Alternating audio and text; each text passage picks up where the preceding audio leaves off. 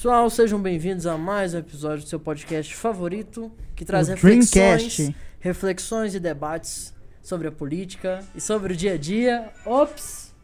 Ops, ops, ops. sobre né, o dia a dia em geral, sobre as coisas que são importantes e relevantes para você que vive na nossa civilização ocidental, atual.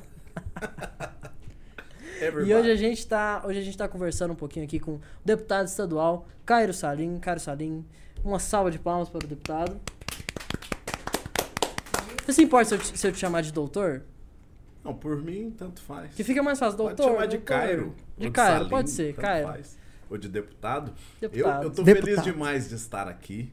Que é bom. a primeira vez que eu participo de uma, uma gravação, de um podcast, De um podcast. assim, ao vivo, em tantas plataformas. O Daniel tava me dando uma aula aqui e o Natan de como a gente pode atingir vários públicos, né, em várias Sim. plataformas. E o Dreamcast está inovando. Eu acho que é, é muito importante a gente utilizar todas as ferramentas de comunicação. Para Sim. político, então, nem se fale. Fundamental. Hoje eu estou entrando aqui, eu não posso sair mais disso. Exatamente. Então, vocês... A gente tem que estar onde o público nosso tá também, né? Exatamente. E, e nós sabemos aonde os 200 milhões de brasileiros estão nesse minuto. Estão com o celular na mão, Exatamente. futricando em alguma coisa. Mas Exatamente. estão com ele na mão. Uhum. Sim. No banheiro, Inclusive, na a gente já tem que marcar a ônibus, próxima no carro. entrevista. Vamos. Temos que marcar já. Já a próxima minha? Já a próxima sua. Que isso, Com certeza. A Você gente nem pode sabe se você vai nunca. gostar dessa. Ah, mas eu já gostei da conversa que eu tive. Ah, com certeza. Sim. Vai Obrigado. Natan. Obrigado, Daniel. Obrigado. Estou aí aberto Uhum. para as perguntas, tomando meu E hoje eu açúcar. preparei uma pauta pra gente conversar a respeito e eu achei essa pauta um pouquinho interessante. O que, que você achou? Achei legal Achou também. legal? Uma pauta um pouquinho curta, foi né? rápido, hoje. né? Rápido. Foi sim. tudo rápido, né? rápido, curto, direto. Foi hoje que nós decidimos? Foi. né? Foi, hoje. Hoje que, assim, hoje a gente decidiu, mas esse, esse namoro, esse relacionamento já vem de muito tempo, né? Sim. Sim, sim. A gente já falou, não, a gente quer trazer você e tal. Já falei pra sua esposa, é, quero trazer ele, não sei o quê. Então todo mundo já tava ciente que eu queria trazer você. Você já tava assim, hum, que dia que eles vão me trazer aqui? Finalmente chegou. Aí finalmente dia. chegou esse dia, sim, sim. Aí começando aqui com as perguntas. É, tem uma pergunta que eu quero saber, uma pergunta mais pra mim. Qual que é a função, sem enrolação, sem embromation, de um deputado estadual? Deputado serve para duas coisas: para fiscalizar o governador e para fazer as leis do Estado. Então, muita gente confunde é, quais são as leis estaduais, quais são as leis federais. Por exemplo, é, aumentar a pena para homicídio é função de deputado estadual? Não, porque está no Código Penal. Então, é deputado federal, Federal, que faz né? isso. Deputado estadual, ele só legisla em matérias que é, vão de encontro ao que o Estado de Goiás tem competência para fazer. Então, só aquilo que diz respeito ao cidadão goiano. Claro que nos Estados Unidos a federação é diferente. Então, tem estado que tem pena de morte, tem estado que não tem. Tem estado Sim. que pode fumar maconha, tem estado que não pode. Tem estado que pode dirigir com 16, tem estado que só pode dirigir com 21. Sim. Esse é o estilo americano. Aqui não. Aqui é, a legislação nos estados elas são bem limitadas. Então a nossa função, a nossa competência também é limitada. Então o deputado estadual ele se limita ao que a Constituição federal e estadual permite e a gente legisla então nos limites disso. Dá um exemplo do que que É, o. Por exemplo, o Código Brasileiro de Trânsito. Vou liberar é, o uso de cinto de segurança em Goiás. Pode? Não pode. Isso é lei federal. É matéria federal. Matéria federal, né? Mas eu posso, por exemplo, definir horário de fechamento de algumas coisas no nosso estado. Eu posso definir o que, que pode abrir e o que, que pode fechar. Teve uma matéria aí que o Supremo Tribunal Federal falou que os estados e municípios poderiam aumentar o rigor eh, dos decretos com relação à pandemia. Então a gente viu isso. Em Goiânia, o bar só pode ficar até 10 horas. Ah, em Aparecida pode até meia-noite. Então, isso aí já vi- virou matéria municipal. Os vereadores puderam definir, juntamente com o prefeito, via decreto, o que, que poderia abrir, o que, que poderia fechar. Mas sempre para ficar mais rigoroso, não para ficar mais flexível. O Supremo determinou isso. Então, por exemplo, se o governador do estado falou que é 10 da noite, eu não poderia flexibilizar para 9. Eu poderia falar assim, não, aqui vai ser a partir da. Pode ser até 11 horas, por exempo. Sim. Não, peraí, deixa eu Ao voltar, contrário, contrário. voltar ao raciocínio. Se ele falou que só pode até 10 da noite, eu, no município, só poderia falar que só pode até 9 ou pode até 8. Eu posso ficar mais rigoroso, mais flexível, não. Mas então, é, a base da função do deputado estadual é fiscalizar para onde que vai o dinheiro do goiano. Dinheiro dos impostos. Está indo mesmo para a educação? Está cumprindo mesmo os financiamentos da área da saúde? Como é que, tá, como é que está sendo é, utilizado o dinheiro das multas de trânsito que são cobradas nas rodovias estaduais? A gente fiscaliza as contas do governo em tudo. As promessas de campanha, as obras que estão sendo feitas, está sendo superfaturado, não está sendo superfaturado?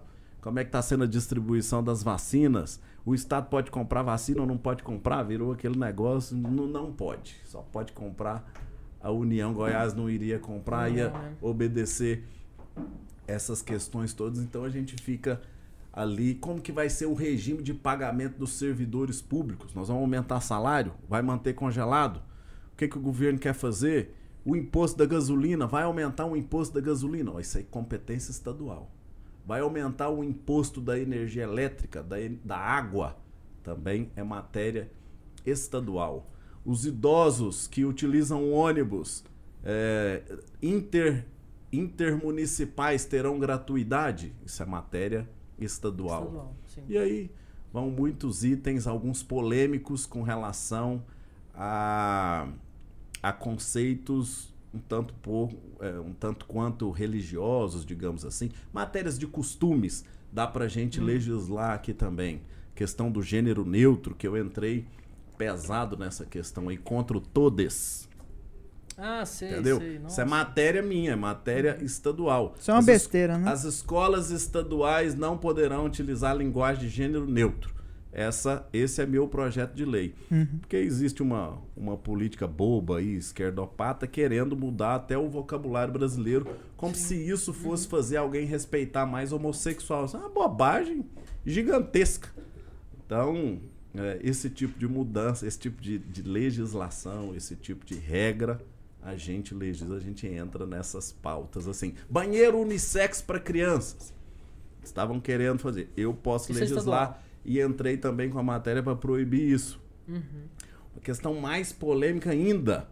E o transgênero? Que banheiro que ele vai utilizar? Hum, Então a minha ideia é que tem um terceiro banheiro para eles, mas enquanto isso vale o sexo do nascimento. do nascimento, sim. Então ele é nasce, nasceu homem, ele vai É. no banheiro masculino. Não dá para eu pegar uma irmã de 16 anos que tá falando que é mulher agora e colocar ele no banheiro feminino. Porque isso aí eu vou estimular os pedófilos ou as pessoas que são mal intencionadas, claro, sempre respeitando a condição de qualquer pessoa, do transgênero, do homossexual, enfim, do LGBTQYZH, o que ele quiser. Nós precisamos respeitar e amar as pessoas. Mas não dá pra gente mudar a vida da sociedade porque alguns querem ter direitos e direitos e direitos e direitos acima do que pelo menos estava previsível aqui pra gente. Então, essas matérias aí polêmicas, complexas, eu gosto de entrar. Uhum. É Sim. matéria de deputado estadual. Exato. Deixa eu te fazer uma Nesse pergunta. É, no caso de uma pessoa de um sexo entrar no banheiro de outro sexo, sexo oposto, existe alguma pena- penalidade hoje, alguma coisa assim? Então, nós estamos querendo proibir. Né? Proibir. E pode ser atentado ao pudor, e aí tantas outras coisas. Você entra no banheiro feminino e tira lá seu pênis pra, É, pra, pudor. pra né? fazer uri... pra fazer xixi, pra urinar, enfim, é, pode ser interpretado aí como atentado ao pudor e outros outros outros crimes, né? Mas são, são coisas que por, exemplo- por exemplo, eu tenho 37 anos. É, eu não sei a idade de vocês, mas eu ouvi, eu, eu quero muito ouvir quem tá hoje com 18 anos, que tá hoje com 20 anos, porque isso pode parecer uma bobagem, a gente ficar legislando, mas é necessário ter regras. É necessário a gente ter. Agora, se você quiser ir para um ambiente, uma balada, por exemplo. Não, eu quero ir para uma balada onde tem banheiro unissex para todo mundo. Ok. Tem isso em Amsterdã, em Buenos Aires, no Rio de Janeiro, tem no mundo inteiro. Você quer, você tá sabendo aonde você está indo. É um Sim. estilo de local. Agora, colocar isso no shopping, colocar isso na escola, ou obrigar um estudante universitário, porque o UFG já estava querendo colocar o banheiro neutro. Não colocar o banheiro neutro. O banhe... Os banheiros que existiam, masculino e feminino, poderiam ser neutro. E aí tem aquelas pessoas que têm um gênero, até eu esqueci o nome disso, que hoje ela se sente homem, amanhã ela se sente mulher. Então ela vai em qualquer Ah, eu um. não sei. Aí não dá pra aguentar essas coisas, enfim. Não, tem mais de 40 é demais pra gêneros minha hoje. cabeça, não sei pra vocês aí. Então, Eu também não tenho É, eu tanto não conhecimento assim dos acompanhar nomes, a criação não. de novos gêneros, eu não consigo. é, vocês são Ninguém médicos, consegue. imagina eu. Mas ah, eu acho que. Eu acho que isso é muito interessante. Essa, essa questão é muito polêmica. Muito atualmente. polêmica. Muito e assim, o politicamente correto, que eu não sou, Uhum. eu não sou politicamente. O que, que é o politicamente correto? Você tem que aceitar tudo e achar lindo. Sim. Se um cara falar hoje que ele é um macaco, você tem que chamar ele de macaco, porque ele tá falando que ele é um macaco, então ele é um macaco. Então é complicado isso. A gente tem que aceitar todas as coisas e, e, e não poder opinar, não, não, não poder manifestar a sua opinião, porque isso é, afeta demais a geração mimimi. A geração mimimi e a geração neném. Sabe qual que é neném? Nem, né? Não Qual é? estuda e nem trabalha. Ah, entendi. Tem vários aí da idade de vocês, porque Sim. vocês são exceção à regra. Ah, a maioria, na verdade, é a geração neném mesmo. Eu tô falando aqui com dois jovens médicos já, carreira de sucesso, e estão aqui É, 8 horas da noite fazendo podcast. É, é, vocês são referência para essa nova geração que quer que a mamãe e o papai resolva tudo. Tudo. E ele não pode ouvir um não. Se ele ouvir um não, ah, eu não dou conta, e, e- e- enfim. Isso aí nós, nós, precisa, nós, nós estamos gerando é, uma nova safra de homens e de mulheres, ou sei lá o que, fracos e muito frágeis. A geração dos nossos pais é muito mais dura. Sim, A gente com certeza. percebe isso, de muito Dá pra perceber. de muito mais fibra. E eles começaram, se você for perguntar pra sua mãe pro seu pai, 10 anos de idade já tava lavando roupa, limpando casa e o pai no curral e não tem conversa não. Sim, é verdade. Pra nós isso já é um absurdo, é impensável. A gente foi lavar uma louça com quantos anos? Mas a questão dos ciclos da vida mudam também, de geração em Muda geração. demais, né? Muda demais. Hoje tá muito rápido. É. Muito e, o- e rápido. o poder da rede social e do celular hoje para formar opinião e conceito é muito assustador. Nós Sim. estamos entrando aqui num- numa mudança total, né?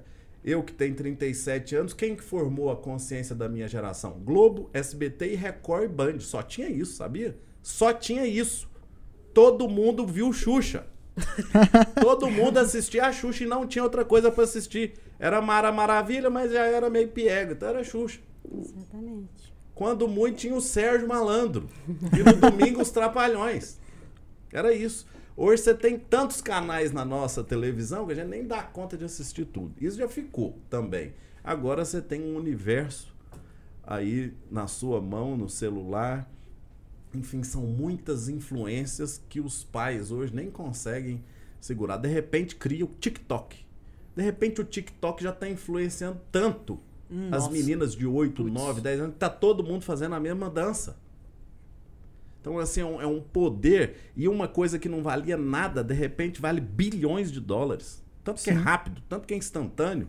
Esse podcast nosso aqui, pode ser que 30 pessoas vão assistir ou milhões. Quem que segura isso aqui? Ninguém sabe, exatamente. Tanto que é poderoso, né? O tanto que é, é forte. Sim. A internet tem um, tem um poder assim. Não, mas você fenomenal. tá aqui é pra falar mesmo. É pra falar É pra mesmo. falar, É pra falar falar. e Com muito, é.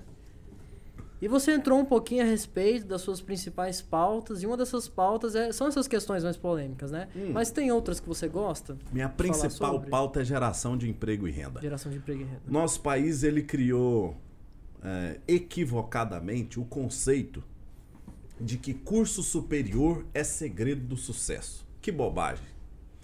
Hoje nós temos aqui em Goiânia milhares e milhares e milhares de fisioterapeutas, psicólogos, fonoaudiólogos querendo dirigindo Uber.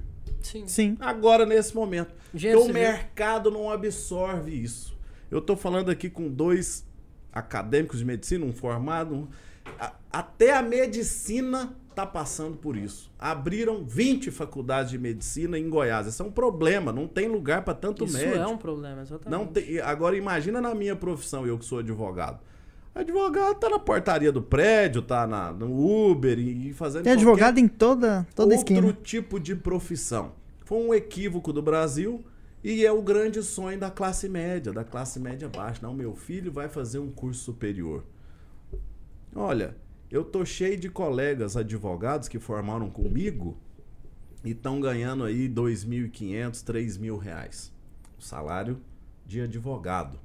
E eu conheço N, milhares de social medias ou de eletricistas ou de grandes pintor de parede de casa ou assentador de piso que ganha 4.500, 5 mil reais.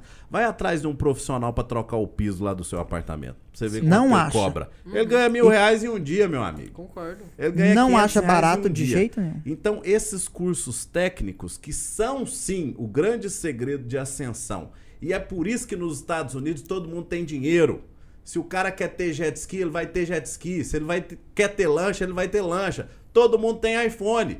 Porque lá o pedreiro ganha dinheiro, meu amigo. No final do dia ele tem dinheiro no bolso. A cozinheira ganha dinheiro. A, a- a house clean, que é quem limpa a casa, seria uma faxineira aqui, ganha grana. Agora, os cursos, superior, os cursos superiores lá são para elite. Por isso que médico é muito caro lá, dentista é muito caro, advogado é muito caro. São poucos que fazem. Mas todo mundo ganha bem. O marceneiro mora numa casa naquele que quiser. Uma casa boa. O pintor. E vamos falando outras profissões. Encanador, quem sobe no telhado, o lavador de carro. Então o que vale é o trabalho, não o curso superior. Curso superior é bom? É, para poucos. A grande maioria da população não precisaria disso, precisaria de um bom curso técnico para ter uma boa profissão. Então o Brasil tá tudo errado. Tá tudo errado nisso aí. Vamos falar de Goiás aqui. O EG. O que, que adianta ter o EG em 40 cidades de Goiás formando por gente. Não, o que, que você fez? História na UEG. Grande bosta, meu amigo. Não tem lugar para você no mercado. É verdade. Não tem lugar pra você no mercado.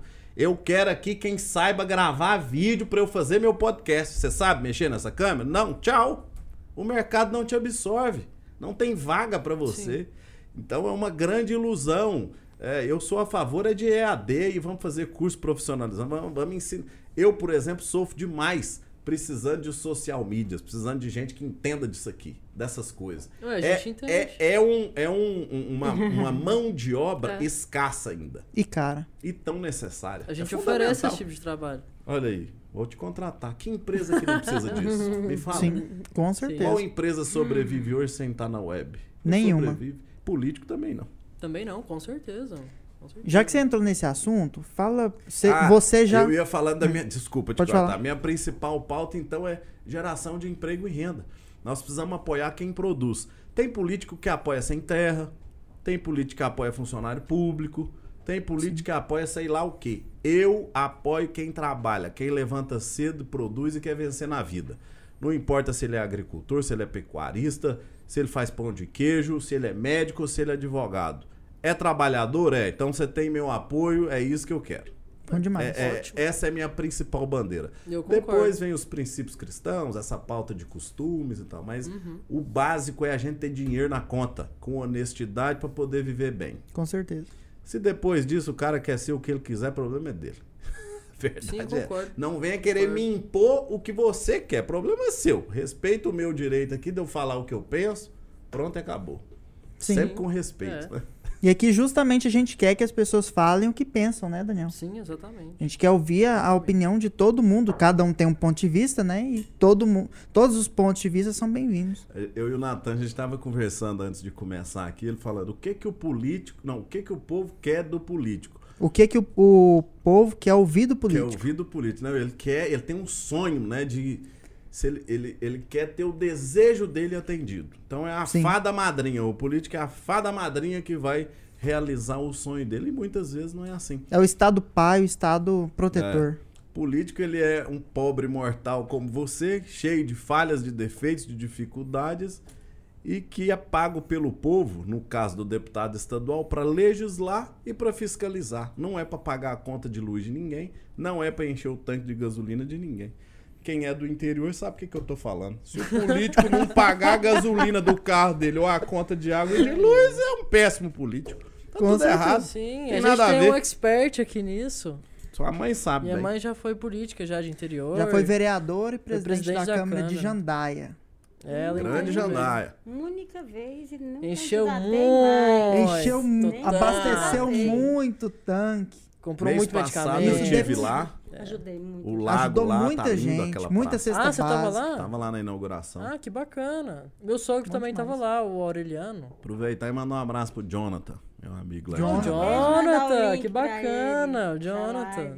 Esse é desses, é empresário, quer gerar emprego, tá, mov- abriu agora uma, uma empresa grande lá em Santa Helena, vai abrir em Jandaia também. Enfim, é isso aí. Nós precisamos de gente nova que quer produzir, que quer gerar emprego, porque Aquele menino senão. vai ser prefeito. Pois é, eu Vai, também acho que ele também tem acho. Futuramente. muito perfil e eu vou apoiar ele. né? É. Possivelmente. Pessoal, Sabe, já né? na próxima. Mas todo mundo já vai, já tá apoiando ele lá em Jandaia também. Mas aí voltando uma pra minha Vou pergunta que eu declarar tava... meu apoio pra você, viu, Jonathan? Voltando à pergunta que eu queria fazer pra você, que é o seguinte. Você já é político, já tem um tempo e vai continuar sendo. Desde Então você- os 16 Então você viu muito a evolução das campanhas. Uhum. Eu, eu que tô assim, meio por fora, vejo que a forma de fazer campanha mudou muito e tá mudando. E a próxima campanha vai ser ainda mais diferente. Uhum. É, o que que você acha que tem mudado nas campanhas? Uhum. Bom, E como é lei- que você acha que vai ser a próxima? A lei brasileira de 15 anos pra cá mudou muita coisa com relação a poder beneficiar o eleitor. Então, quando vocês eram crianças, político dava camiseta com o nome dele, boné com o nome A dele, chaveiro com o nome assim. dele, e papapá, aquela coiseira toda. Aí, né, Lina, eles proibiram. Foi. Não pode mais. Só que ainda continua em espécie, meu amigo. O político vai lá e dá dinheiro para a pessoa. Ou paga o posto de gasolina para encher carro dela. Então a lei eleitoral conseguiu brecar muita coisa, mas muita coisa ainda acontece deba- por debaixo dos panos e só não vê quem não quer. A justiça eleitoral tem uma extrema dificuldade de encontrar isso, mas isso acontece em todas as cidades do país e é um vício muito ruim da política brasileira. Mas evoluiu. Outra coisa que melhorou demais é diminuir o tempo de campanha. Porque o que que acontecia? Sua mãe é candidata a prefeita de Jandaia, seis meses de campanha, era seis meses o cara querendo cesta básica, que ela paga a conta de luz, de energia, papapá, papapá, aquela pedição. Hoje a campanha é só 45 dias. Até que sai o CNPJ da campanha e o material fica pronto, virou 35 dias. Então é muito rápido. Hoje, para eu ser candidato a deputado estadual, eu tive voto em 174 cidades. Em, 30, em 40 dias de campanha, eu vou visitar, se eu for ninja, três por dia, vou fazer 130 cidades. Goiás tem 246 municípios. Então você percebe que é difícil chegar no eleitor. O que que vai ocasionar isso? O eleitor é que tem que chegar até nós. Ele tem que fiscalizar, ele tem que olhar na rede social, ele tem que pesquisar quais candidatos são, quais são as propostas. Isso é muito bom. Então você vai deixar de ter que ir lá na porta da casa dele para pedir o voto, convencer ele, tomar café, comer pão de queijo, ficar lá uma hora conversando, para ele ter o senso de responsabilidade e procurar quem são os candidatos. Claro que eu estou falando a campo estadual. Lá na eleição de vereador e de prefeito ainda continua assim, porque são é, principalmente nas cidades pequenas, né? São poucos eleitores, então dá tempo do político Sim. ir. Se ele não for, ele dança. Uhum. Mas, no geral, essa diminuição do tempo de campanha faz com que a campanha fique mais barata e tenha menos pressão com relação a esse toma lá da cá entre o eleitor e o político. Né? Essa, essa pedilança, esse todo dia, essa eu quero isso, eu quero aquilo, e fica ali aquele escambo, né? aquela compra de voto desenfreada. Então foi bom ter diminuído o tempo de campanha. Outra revolução que aconteceu há duas eleições para cá é a entrada da rede social, que foi um grande passo, e nas duas últimas eleições também a possibilidade do impulsionamento na rede social, que é muito interessante Você também. usou na última? Usei demais. Eu investi 20 mil reais no Facebook. É, divulgando as minhas ações. Então você impulsiona nas cidades que você quer. Se eu tenho um trabalho forte em Jandai, eu gravo um vídeo aqui de Goiânia mesmo, pago lá 300 reais e impulsiono no Facebook de lá. Posso escolher ainda, não, falar só com homens, só com mulheres, não. Sim. Mulheres de 30 a 50 anos. Aí eu vou falar sobre maternidade ou sobre câncer de colo do útero, sei lá o quê. Então a gente pode fazer uma, uma segmentação muito mais eficiente e, e gastando menos. Porque logística é muito pesado. Combustível tá seis reais o litro. Sim. Então você ir no lugar, fazer, contratar aquelas pessoas para bandeirar é uma coisa muito antiga e não dá tanto efeito quanto você impulsionar algo na rede social, Facebook, Instagram, o YouTube também vende esse serviço. Acho que até o Google, né? É, o Vende. Tudo, tudo tudo. vende, né? Então, essa eu acredito que foi a última mudança muito poderosa. Poucos candidatos utilizaram, viu? Poucos assim. Nós tivemos aí uns 800 candidatos a deputado, eu acho que uns 200 impulsionaram. A maioria ainda não. Agora, nessa eu acho que vai ser praticamente A só regra. isso. Praticamente to- todo mundo, né? Todo mundo. Hoje ninguém tem dúvida de que as pessoas estão no celular, né? E Vocês estão vendo aqui eu com um jornalzinho, com um informativo. Exatamente. Sim. Mas vamos falar a verdade. Quem quer receber papel hoje na rua? Ninguém. Ninguém. É, Ninguém é. quer receber papel. A gente faz porque tem que fazer mesmo. Porque é uma forma, ainda tem aquela questão de pegar. No interior, Ainda tem um e- público no pra interior isso, as né? pessoas são Ainda mais tem, calmas, ainda elas tem. têm mais tempo, elas ainda seguram e dão uma olhada. Mas aqui em Goiânia, inclusive em Goiânia eu distribuo um da metade desse tamanho, porque esse papel já é muito grande para Goiânia, para uma pessoa pegar na correria. Eu distribuo um papel pequenininho, mas eu sei que o que dá resultado mesmo é isso aqui que nós estamos fazendo. Isso aqui chega em todo lugar. Você olha para um ônibus hoje na rua, seis da tarde, tá todo mundo assim com a cabeça baixa olhando pro celular. Então ele deixa de olhar às vezes o outdoor, ele deixa de olhar o tempo, ele tá Sim. ali conectado. Ele tá ali Olhando celular. só a tela do Sim, Só a celular. tela do Mas, celular. deputado, deixa eu fazer uma observação. Você faz um programa, tem um programa de rádio Tem. na Vida Videira, né? É na Vinha FM. Na Vinha. E você, eu te acompanho nas redes. Uhum. Você consegue ir até o eleitor, assim, firme nas cidades, assim, ou o cara que anda muito, vai. Você tá falando das redes, mas você vai no corpo a Eu corpo vou. também, né? Bastante. Eu vou no corpo a corpo porque eu acho que o E político mesmo depois da campanha, você não parou. tem um termo antigo, Lilian, que a gente fala assim, o político tem que, tem que ter cheiro de polvo. O que, que é cheiro de polvo? Não adianta nada eu vir aqui dar aula sobre Formosa se eu não for em Formosa. Se eu não ver a lagoa, se eu não souber o sotaque que as pessoas lá falam, o sotaque lá é diferente do daqui. Que tanto de gente que tem, como é que tá o asfalto, qual que é o principal problema. Dá pra fazer isso tudo daqui? Dá. Mas se eu for lá, eu tenho muito mais convicção. É igual você ler a resenha de um livro ou ler um livro. É igual você ler a sinopse de um filme ou assistir o filme. É diferente. Sim.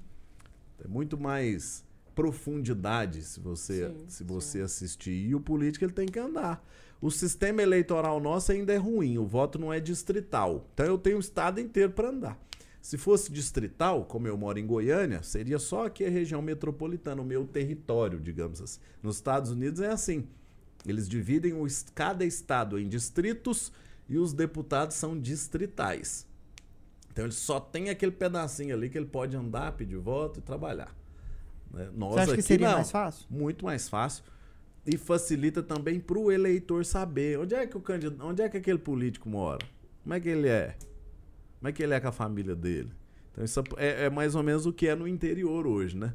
Sim. Você chegar lá, lá em Jandaia, você sabe onde que o político mora, que carro que ele tem. Ele era rico antes de ganhar a eleição? Ficou rico depois? Como é que é esse negócio aí? Então, é, Tem, isso, tem que ficar de aproxima, olho, né? aproxima muito mais o eleitor e Ai, facilita o contato. Coitado, Eu político. tenho que visitar o estado inteiro. E vou mesmo, eu não paro, não. E o povo gosta. Gosta. Gosta. Povo né? Goiano Gosta. gosta e quer agradar a gente com comida e é difícil emagrecer, viu? Tô engordando demais, não. não. Porque é Coca-Cola, é, é- é pão de Ô, eu tô queijo, e se você não luta. comer, você é fresco. Então eu vamos tô comer. na luta. Na luta, na luta. Sabia que eu tô no desafio 100 dias? Então vou Malhando entrar uma com hora, você. bora, malhando uma hora por dia e correndo uma hora por dia e estudando no mínimo uma hora por dia. Desafio de 100 E dias. 100 namorando dias 5 assim. horas, E 6 namorando- horas por dia. Não, 24 horas por dia, É, cara. é 24 mesmo. Mas, Mas, essas cara, três horas aí dão um resultado. Dá muito Se resultado. tiver essa disciplina, Muito resultado. O Ronald Muito Reagan, é, que fez esse desafio para um amigo dele, falou, mas não eram 100 dias, eram 75 dias. De se exercitar uma hora por dia, se aperfeiçoar uma hora por dia e relaxar uma hora por dia. Então tinha esse desafio, mas todo dia. Uhum. Sem intervalo, sem descanso. E também se alimentar bem. Fazer uma boa dieta. Comer vegetais, beber muita água. Então é um desafio para você meio que forçar a cultivar um hábito. Uhum. Porque depois que você termina esse desafio, você não vai querer parar. você já pegou o hábito. Você já pegou, você terminou o desafio, pelo menos alguma coisa você vai Se eu ganhar. não me engano, 100 dias é o tempo para você tornar 100 qualquer dias é atividade qualquer como atividade. hábito. Se né? você se Sim. forçar a fazer isso, já tem 10 dias que eu tô assim. E, cara, tá sendo muito bom. Tá sendo muito satisfatório. Mas a pergunta que eu queria te fazer, Cairo, a pergunta que muitos políticos fazem um pro outro, que a Jovem Pan faz direto, que é o político ele tem que entender a realidade do povo, não é? Sim. Tem que saber, ele tem que, sabe? É, uma coisa que o, que o Bolsonaro sempre perguntava, né, na época da eleição, era qual é o preço do pão francês. Você sabe hoje qual é o preço do pão Tá francês? no quilo, né? É por quilo. Qu- É, qual que é o preço? Não, o preço do quilo eu não sei. não. Eu- mas, mas eu não como pão francês. Ah, o que, que você come? Brioche? Ovo. Não, não, eu como ovo. Ouve igual você. Ovo mexido. Ovo, né? Sem também, o pão, porque eu, eu tenho um também. probleminha aqui de, de, de ficar gordinho. eu evito o pão. Pão francês pra mim é luxo, meu amigo. Por causa da barriga. Sim, sim. Você sabe quanto é um pão? Eu saí bem, hein? Sei, sei. Saiu bem! Bem. Escapou na 60, tangente. mais ou menos uns 60 e poucos centavos. assim. É, Eu ia chutar 80 Eu não centavos. sabia. Não tem Mas depende. Mas essa pergunta é um pouco idiota. É só pra saber Só a resposta Não, mesmo. não, é- é Porque importante. cada lugar é, tem o seu valor, entendeu? O valor do, do pão francês da Dell não vai ser o mesmo da, da padaria da esquina. Vai ser nunca, entendeu? Então varia muito de lugar pra lugar. É só pra saber que tipo de resposta você daria, sabe? É mais isso. Mas uma pergunta também Outra, que eu queria outra fazer. coisa que eles perguntam é o quanto que tá o botijão de gás, O botijão de quanto que gás, tá o litro sim. da gasolina. Uma outra tem que coisa saber, também que tem que saber. tem um outro negócio também que eu esqueci agora, que é, que é um, um valor que todo mundo. É o botijão de gás, a gasolina, o pão francês. Aluguel? Não, Não, daqui a aluguel. pouco eu vou lembrar. Não, não, mas tem um valor médio do aluguel. Valor médio do aluguel? É, ué, de uma região, sim. Hum. Ah, mas e daí Agora, sempre a- varia A. Veja, de vez em quando, ela já soltou aquele índice Big Mac, né? Quanto custa o Big Mac em cada país em dólares? Isso é uma maneira de ver também como é que tá o, o preço das coisas, né? E já vai uma coisa mais Verdade. de classe média, mas revela o poder de compra da nação. Sim. Que é uma... O que, pode, o que é luxo pro brasileiro é extremamente popular. É a comida mais barata que tem Sim. aí no McDonald's em, em alguns países do mundo, né? Então, interessante essa discrepância. Pois é. Nó- Nós estamos tão atrasados que ter iPhone é luxo no Brasil. 10 mil reais o iPhone desse ano. Sim. E aí? Quem dá conta de pagar?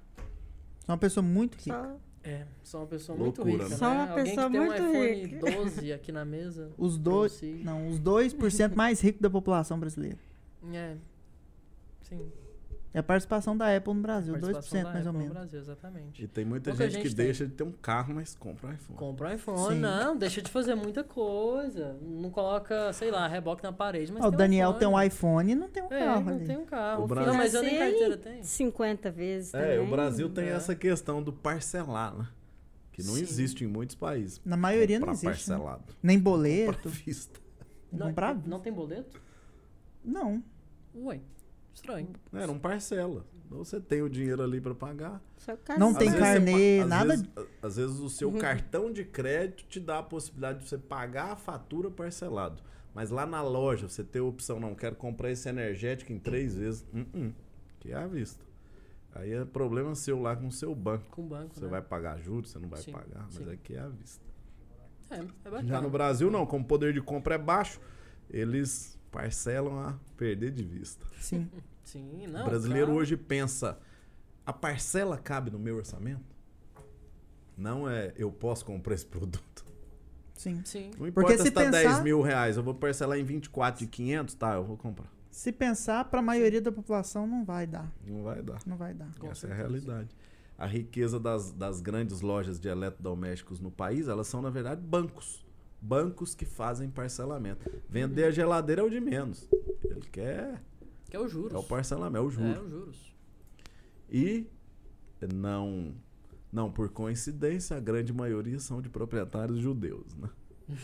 São especialistas Sim, nisso. exatamente. Exatamente. Olha só. Samuel Klein, por exemplo, família Klein das Casas Bahia, que- e a rede Ponto Frio, que também é da Lili Safra, esposa do Joseph Safra, dono do Banco Safra. Uhum. Do grupo Safra. E aí essas, esses grandes conglomerados vão se unindo. Se for falar das telefônicas no país, então, ah não, vou mudar da TIM para Oi, da Oi para Vivo. Você vai ver todo mundo é acionista lá em cima. Uma é sócia da outra. Sim. Ah, por que Sim, que em é. Jandaia só pega a Oi? Porque eles fazem um acordo. Não compensa entrar duas operadoras, por exemplo. Não, lá só vai você, aqui só vai eu. Mercado consumidor é pequeno, não adianta, não, não compensa pra gente investir em mídia, em loja, em colocar antena. Sim, tudo assim. concordo, concordo. E o Deixei. consumidor vai ficando sem opção e com a qualidade ruim. Né? Uhum. E outra pergunta que eu queria, Welcome fazer jungle. você, que essa pergunta é polêmica, mas ela tem que ser perguntada. Eu tava no churrasco Hum. esses dias na casa dos meus amigos e a gente parou um momento, a gente ficou uma hora só debatendo sobre esse assunto, que é a legalização do aborto. Por exemplo, questões sobre quando que começa a vida. Quando que você classifica é, um feto como ser humano? Como que, é, quando que você aplica os direitos humanos para um feto? E questões como a legalização, tem muita gente defendendo a legali- a legalização do aborto por até três meses. Como é que você vê essas, essas questões em geral? Geralmente as pessoas que estão defendendo o aborto com três meses, é, elas adoram cachorros, acham um absurdo alguém atropelar um cachorro e não pegar o cachorro ensanguentado e colocar no carro e levar para um hospital e pagar. Ou elas defendem os ovos de tartaruga da Amazônia, não usam mais canudo de plástico porque uma tartaruga morreu no oceano, não sei da onde. Então são essas pessoas que são favoráveis a um aborto. É, eu sou contra aborto com um dia, com dois dias, muito menos com três meses. Três meses o feto tá desse tamanho aqui, meu amigo. Ele Tá, tem coração batendo. Ele já É tá 12 semanas já ele, tem ele- coração. ele já tá Mãozinha, totalmente pezinho. formado, e pequenininho, mas está ali formado. Então, sou contra o aborto e sou contra o aborto, definitivamente. Você teve um projeto há pouco tempo sobre algum- alguma coisa sobre o aborto? Não, não. Eu, eu fiz foi uma campanha publicitária ah, contra, uma né? campanha contra. Contra a legalização do aborto. Ah, tá.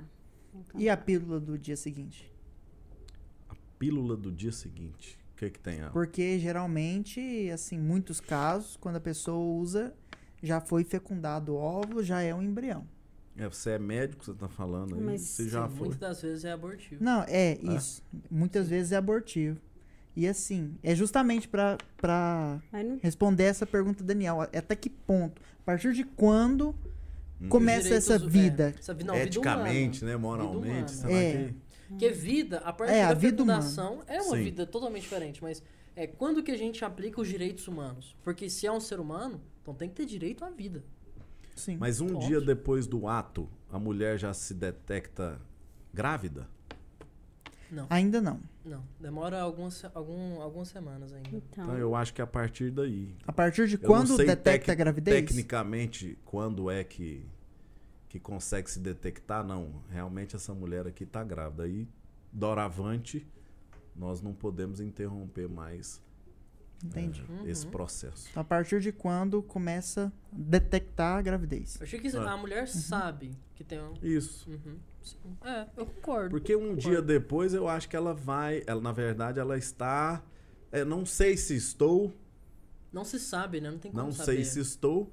Porque um homem pode transar com uma mulher sem camisinha e não engravidá-la. Sim, Isso com acontece. certeza. Sim. O esperma não fecundou. Sim. Mas pode também estar. Então, o que, que ela faz? Não, não quero, É, interrompe. Então, ela não tem certeza ainda. Agora, sim. nós precisamos ver aí na medicina, na, na, na genética, como é que chama essa, essa área aí da medicina? Embriologia. Embrio- Essa Embriologia. embriologia, quando é o período? Agora, três meses? Hum, hum, hum.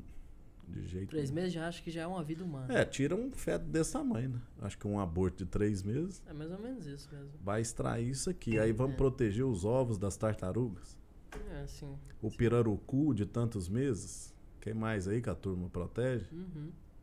Não Eu acho que é o seguinte, eu não sei definir. Exemplo, Não, e as, as ativistas pró-aborto, pode pesquisar aí. Primeiro que elas nunca foram mães, elas geralmente são lésbicas e nada contra. O problema delas, é a escolha delas. São mulheres masculinizadas. Não tem nada a ver com o negócio. Uhum. Nada a ver. Sim, sim. Então, elas não representam realmente as mulheres que querem ser mães. Você vê lá aquela marcha lá na Argentina, aquelas mulheres chorando, emocionadas porque o aborto foi. Nenhuma ali, enfim, tem intenção de ter família.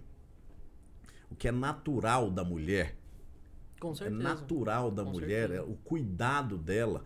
Elas querem falar que isso não é natural. É natural, sim. Mulher é mais delicada, ela quer cuidar. Isso. Deus fez a mulher assim. Uhum. Você Sim. pode mudar ao longo da vida, mas é natural da mulher, sim. Sim. Uhum. Muito mais cuidadosa, muito mais sensível. É o instinto materno, né? Você pode ver que esposa vira quase mãe do marido. A preocupação verdade. dela, assim, no- aquele negócio, é do instinto da Mas mulher. é desse jeito mesmo. Uhum. Tem exceções? Tem, mas o natural é isso aí. Ai, eu acho isso muito delicado. Porque, Muito. por exemplo, eu tava, eu tava vendo uma, uma análise do Olavo de Carvalho e ele falava o seguinte: olha, sobre a questão do aborto. Nos Estados Unidos já teve mais de. Assim, confirmados mais de 100 milhões de abortos, né? Ao longo de 20, 30 anos. É, confirmados, mas sem ser confirmados. E aí, esse número pode ser muito grande. E quando você analisa, por exemplo, ah, não se sabe se é uma vida humana ou não. Então, não se pode falar de assassinato ou de limitação de liberdade. Mas, por exemplo, você está com a criança na sua frente. Você tem uma arma. E tem 50% de chance de você atirar e uma bala sair. E 50% de chance de uma bala não sair. Uhum. Entendeu? E mesmo assim você vai lá e atira. Isso é a mesma coisa de um aborto. Você não sabe se está matando ou não. E tem um 50% de chance de ser assassinato e 50% de chance de não ser assassinato. E se esse 50% de chance de ser assassinato for real, é, os Estados Unidos cometeu o maior genocídio do mundo. Já visto. Olha aí. Entendeu? É muito pesado quando você pensa nisso. Que pode ser um genocídio. Sem dúvida, eu Pode não ser um tenho dúvida disso. Realmente é um tema polêmico. Eu não sei como é que foi a conversa lá com seus amigos. A maioria era a favor ou contra? Ah, a maioria era muito contra. Hum. Muito contra. E sem falar no prejuízo que isso causa no corpo da mulher. Então, se é para proteger a mulher, porque as abortistas falam isso, não, meu corpo, minhas regras. Então, vamos proteger aqui as mulheres. Vocês já pesquisaram? Vamos pesquisar as mulheres que abortaram, as sequelas psíquicas que ficam e também no corpo, fisicamente. Os Fisicamente. riscos do aborto em si, né?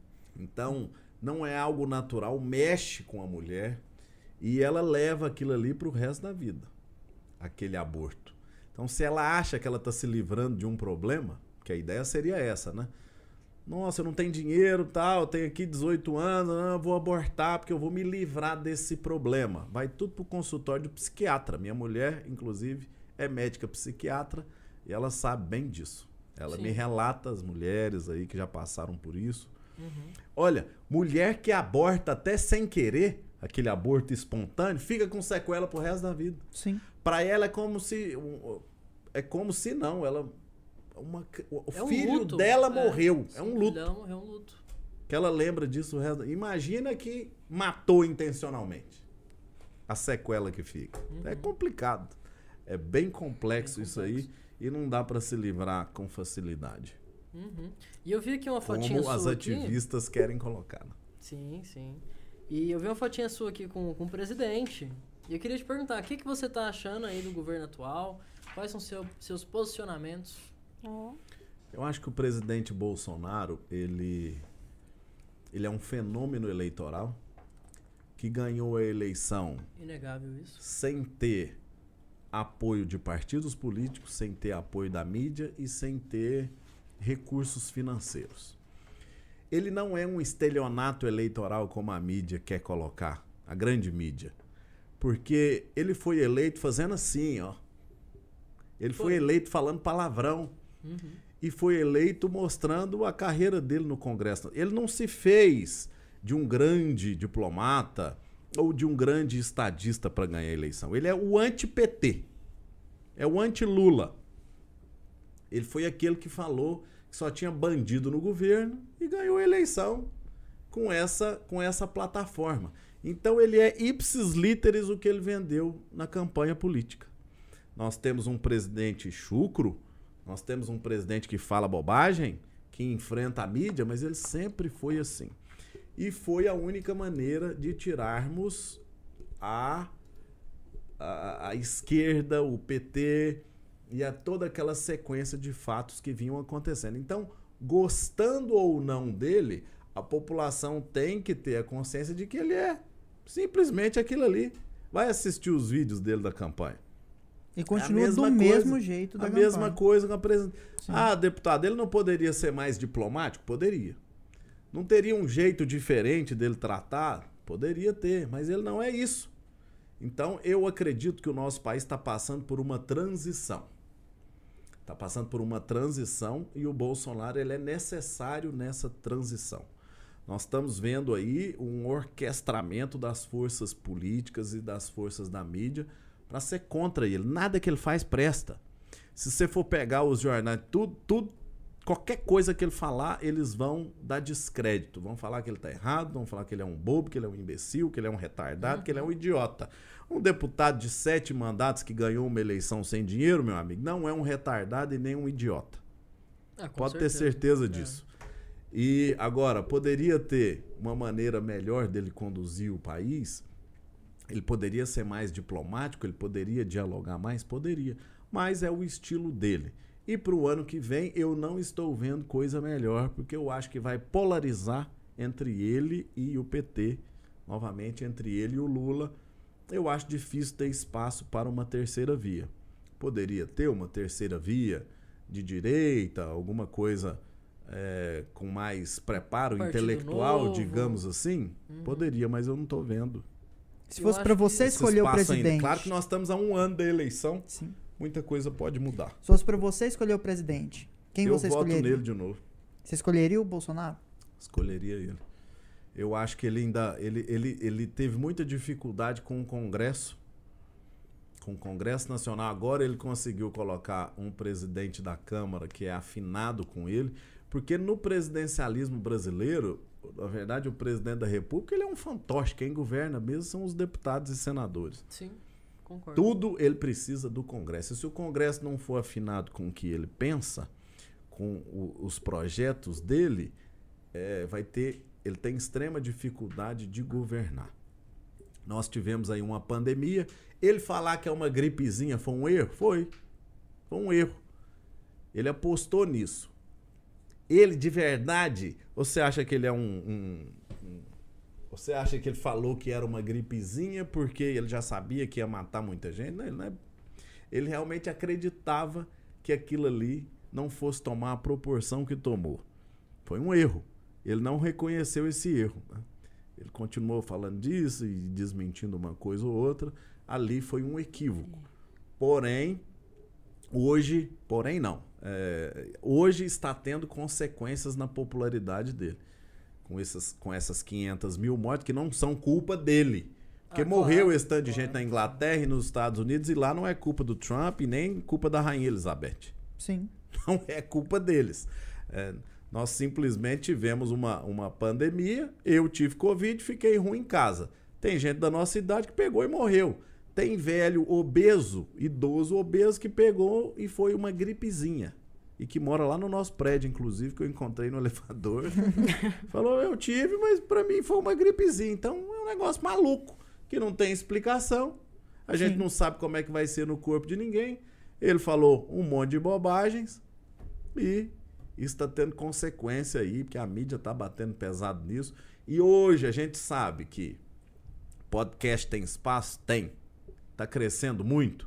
As mídias, as novas mídias no celular, tá. Mas ainda a Rede Globo forma consciência da maior parte do público, que é classe C, D e E. Se Forma- ela fala que o sim. Bolsonaro é genocida, genocida, genocida, genocida, na cabeça do povão de muita gente, ele é um genocida. Não, a Rede Globo tá em tudo, todas as classes. Só que genocida não é quem distribui recursos como ele distribuiu bilhões de reais em auxílio emergencial em dinheiro também para construir UTIs e comprar respiradores. Genocida é quem extraviou esse dinheiro, como o governo passado, que roubaram dinheiro da saúde, bilhões e bilhões de reais e também da Petrobras. Isso é que é ser genocida. Porque quando você tira dinheiro de um leito de UTI, você está matando pessoas. Quando você tira dinheiro para comprar um equipamento de hemodiálise, você está fazendo o sujeito andar 800 quilômetros a cada três dias para fazer uma hemodiálise, isso é genocídio. Agora, você distribuir dinheiro para os governos fazerem essas, esses investimentos, não, você está sendo é parceiro da população. Então tem que, a gente tem que ter muito cuidado com o poder da mídia, o que, que ela quer vender. Qual que é o interesse que tem por trás disso? É um chucro que está ali, que não sabe utilizar as palavras, mas não é um bandido e nem um genocida.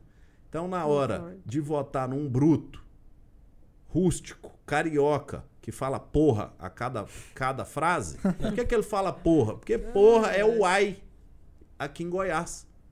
Isso é no Rio de Janeiro. O carioca é assim.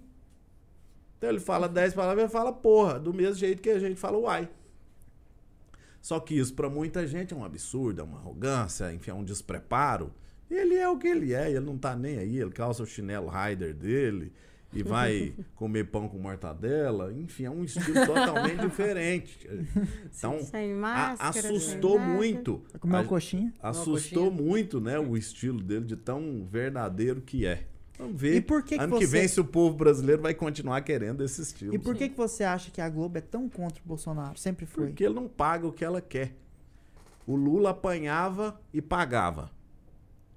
Então o PT manteve os patrocínios da Rede Globo, bilionários, e apanhava todo. Eu também não sou aqueles bolsonaristas doentes que acha que só ele apanha da mídia e o Lula não apanhava. O Lula apanhava demais também. Todo dia ele apanhava, da Veja e da Globo. Só que ele pagava. Mesmo assim, ele pagava. Ele dava a mídia para a Rede Globo. Bolsonaro falou: nananina, não.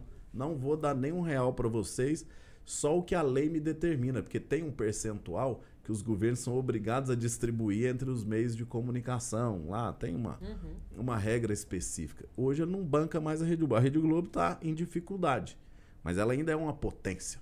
Sim. Ela tem um poder de persuasão gigante. Você enfrentar isso, enfrentar o UOL, a Folha de São Paulo, o Estadão, enfim, realmente ele é muito corajoso. Não, você tem que ter E ele apanha cuidado. por isso, porque Isso. ele segurou.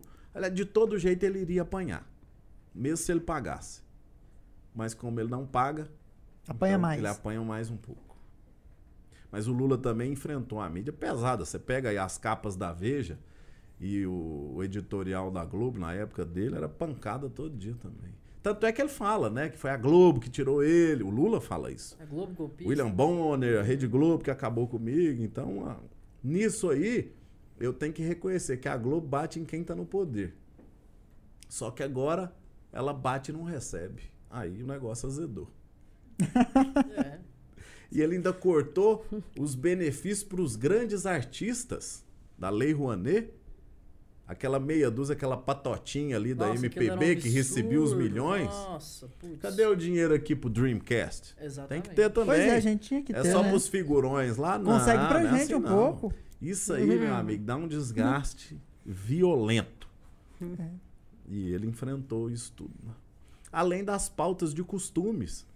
Quem que quer saber? Ho- Hoje os meios de comunicação, eles são totalmente comandados por ativistas LGBT. E aí ele vem com um discurso contrário a esse movimento. Não é ser contra gay, não. É ser contra o ativismo. Então ali ele está enfrentando realmente é, uma pedreira. Uma pedreira. Ainda tem apoio de igreja. Apoio dos cristãos. Aí que tem mais rejeição ainda. É, a militância tá aí, né? Você acha que ele vai conseguir fazer alguma reforma ainda até o fim desse mandato? Nós estamos esperando a reforma política agora para outubro. Vamos ver se vai mudar. Você acha que vai rolar? Eu acho que vai. Alguma coisa eles, eles mudam lá. E a reforma tributária, ela, ela tá só redistribuindo, não tá diminuindo o tanto de impostos que o brasileiro paga.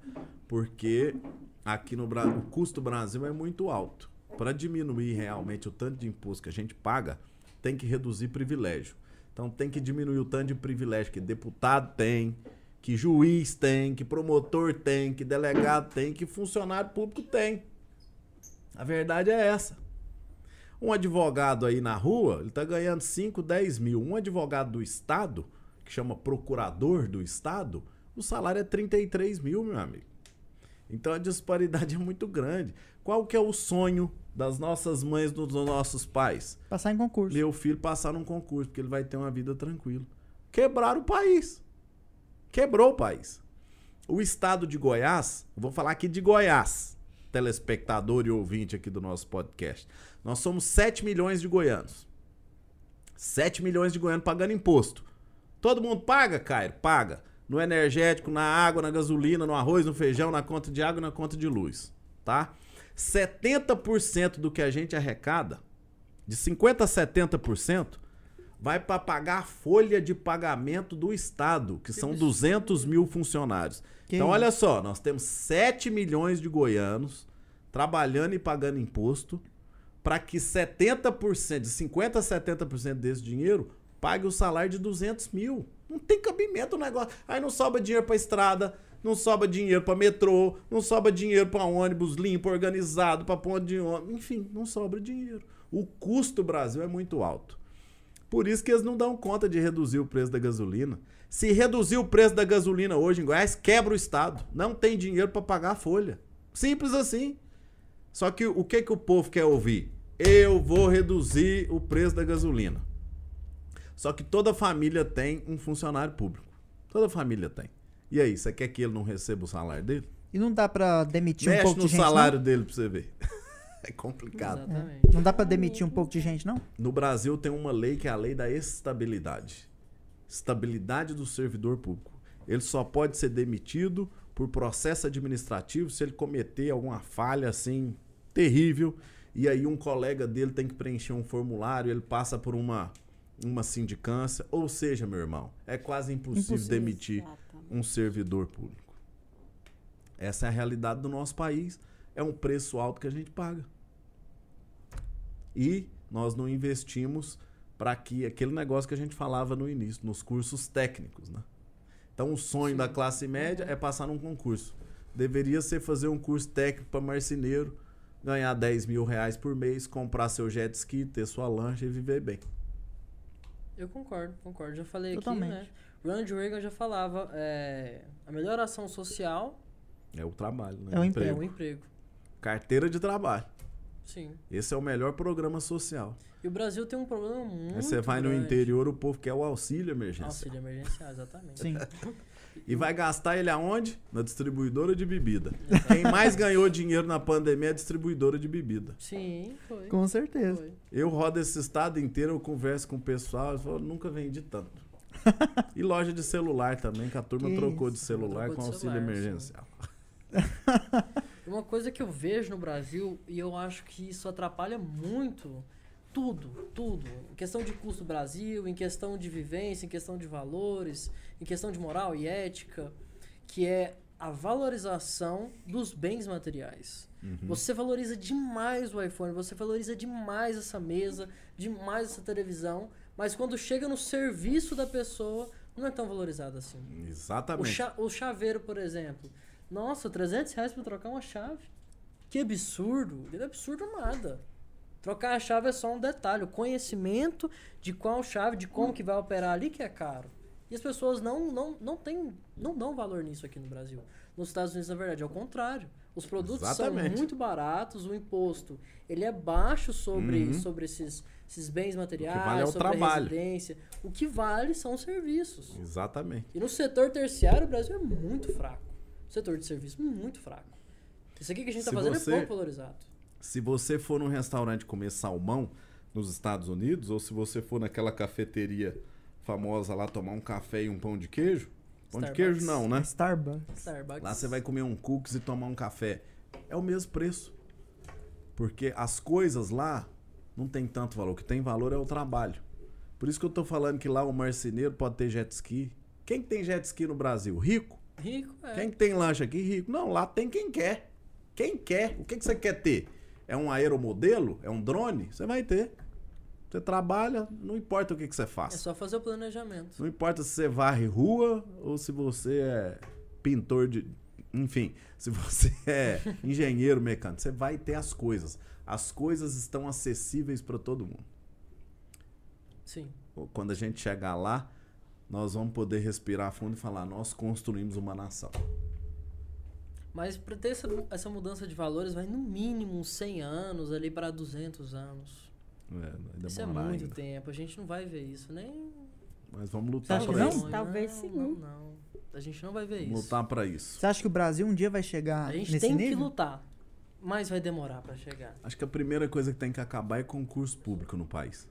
Ó, quem, já, quem já passou, quem já passou, nós vamos respeitar. Mas tem que acabar. A partir de agora é, eu vou te contratar pra fazer um serviço. Se você for ruim, tchau. Eu quero outro. Concordo. Quero sim, outro. sim, É. sim. Que ser assim. Mas por que, que você tem que ter estabilidade? Concordo. Ninguém tem aí na rua.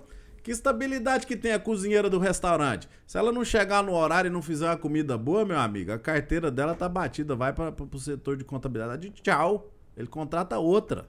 Ah, não, mas eu prestei um concurso público, eu tenho direito. Direito de quê? Você é brasileiro tanto quanto eu. Você não tem direito de nada. Você tem direito a levantar cedo, trabalhar. Se você trabalhar, você come. Sim. É assim. E a gente cuidar de quem não dá conta, que são é, as crianças, os órfãos, as viúvas e quem tem algum problema de Os saúde. doentes. Os doentes. É, são desses que a gente tem que cuidar. Ah, não, mas eu sou GLB, LGBT, eu tenho direito. Não, você tem direito de nada. Você tem direito de ser respeitado, como qualquer outro cidadão goiano ou brasileiro. Vai trabalhar. Bom dia. Contra cotas, contra todo, todas essas questões aí. Sim, eu também sou. Valorizar quem trabalha, valorizar mérito. É isso que o Brasil precisa. É assim nos Estados Unidos. Né? Uhum. É assim no país Texas, né? Isso. É um país à parte nos Estados Unidos.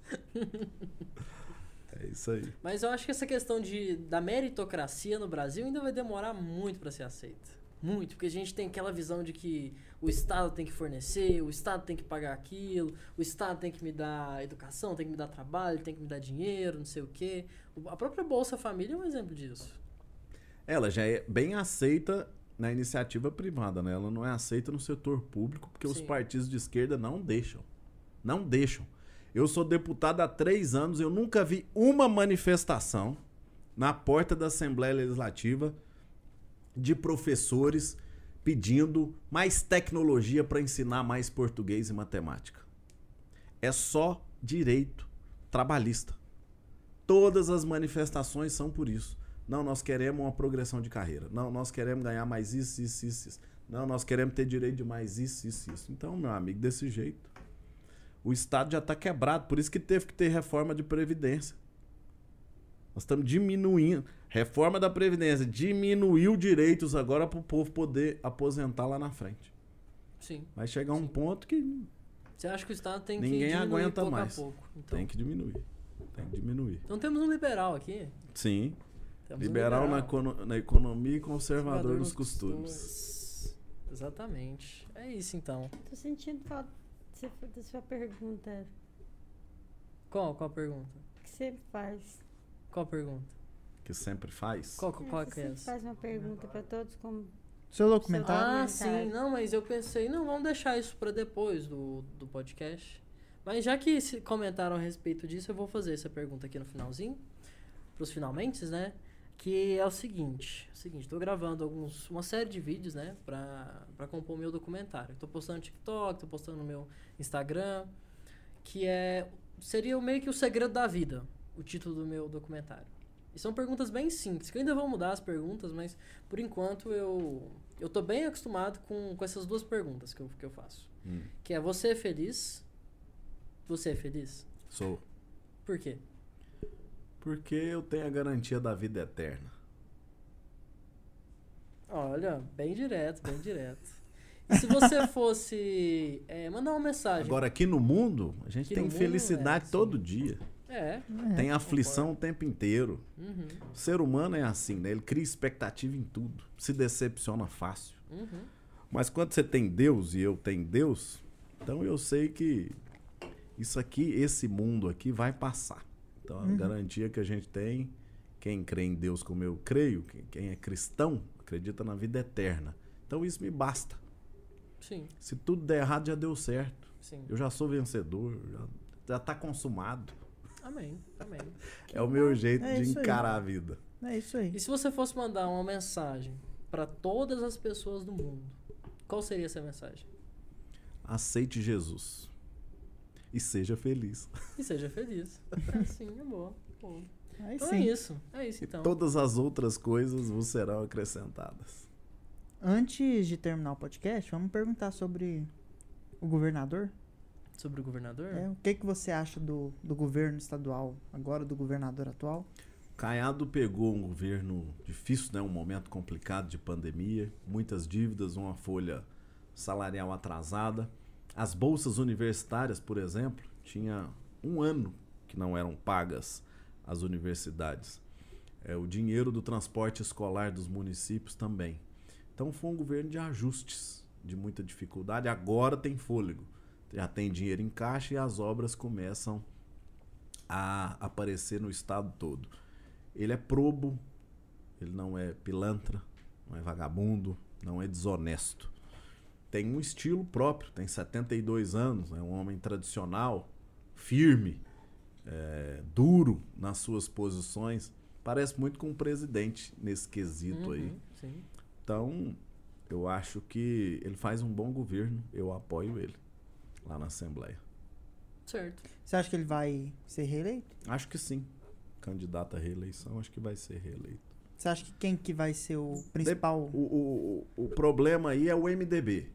Se o MD... Quem que pode enfrentar ele e dar trabalho? O MDB, PMDB. Então, Daniel Vilela, Gustavo Mendanha, essas são as figuras do MDB. Daniel Vilela já parece ser mais, estar mais próximo do Caiado. Como o pai dele morreu, o Maguito, ele ficou um pouco fragilizado politicamente e eu acredito que ele vai é, se juntar a Ronaldo Caiado. Pode ser que isso não aconteça. Mas se isso realmente acontecer, eu acho que a eleição está praticamente definida. Mas tem um outro nome ainda no MDB que está se cacifando. Parece que é, quer candidatar a governador, que é Gustavo Mendanha. Então, acho que a eleição passa por esses três nomes aí: Caiado, Daniel Vilela e Gustavo Mendanha. Qualquer um deles que mexer aí a peça pode mudar o jogo. E Marconi Perillo não volta a concorrer, não? Marconi hoje me parece ser pré-candidato a deputado federal. Mas os cenários mudam e ele pode vir sim candi- candidato a governador ou senador. Ele tem coragem, conhece muito de política, passou por problemas, né, foi preso por algumas horas, faltando uma semana para eleição para o Senado. Obviamente, isso definiu a eleição. né? Ninguém votou nele. Então, ele tem um- uma sede aí de, de retomar a carreira política dele, tá articulando. Vai vir aí, alguma coisa ele vem. Ah, com certeza. Esse pessoal não, não, não vai ficar fora da política. Ah, não fica não. E tem muito apoio também tipo, Sim. do partido. Tem uma, uma base sólida de eleitores. Todo mundo vai querer o Marconi. Não é? vamos ver. Todo mundo vai querer o Marconi. Você acha? Não. É, ué. O Cairo não quer. Quer não?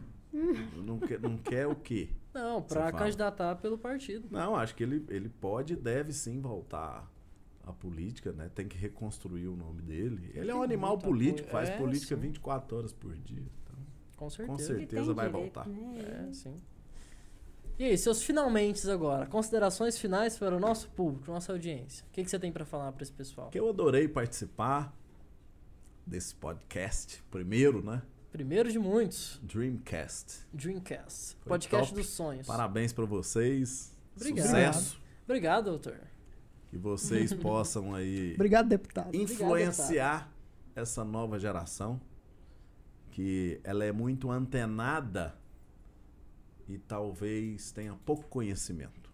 Informação é diferente de conhecimento, né? Sim. Então, Uhum. as- Muito diferente. E isso aqui Nossa. tem nível, né? Tem conhecimento envolvido. Tem.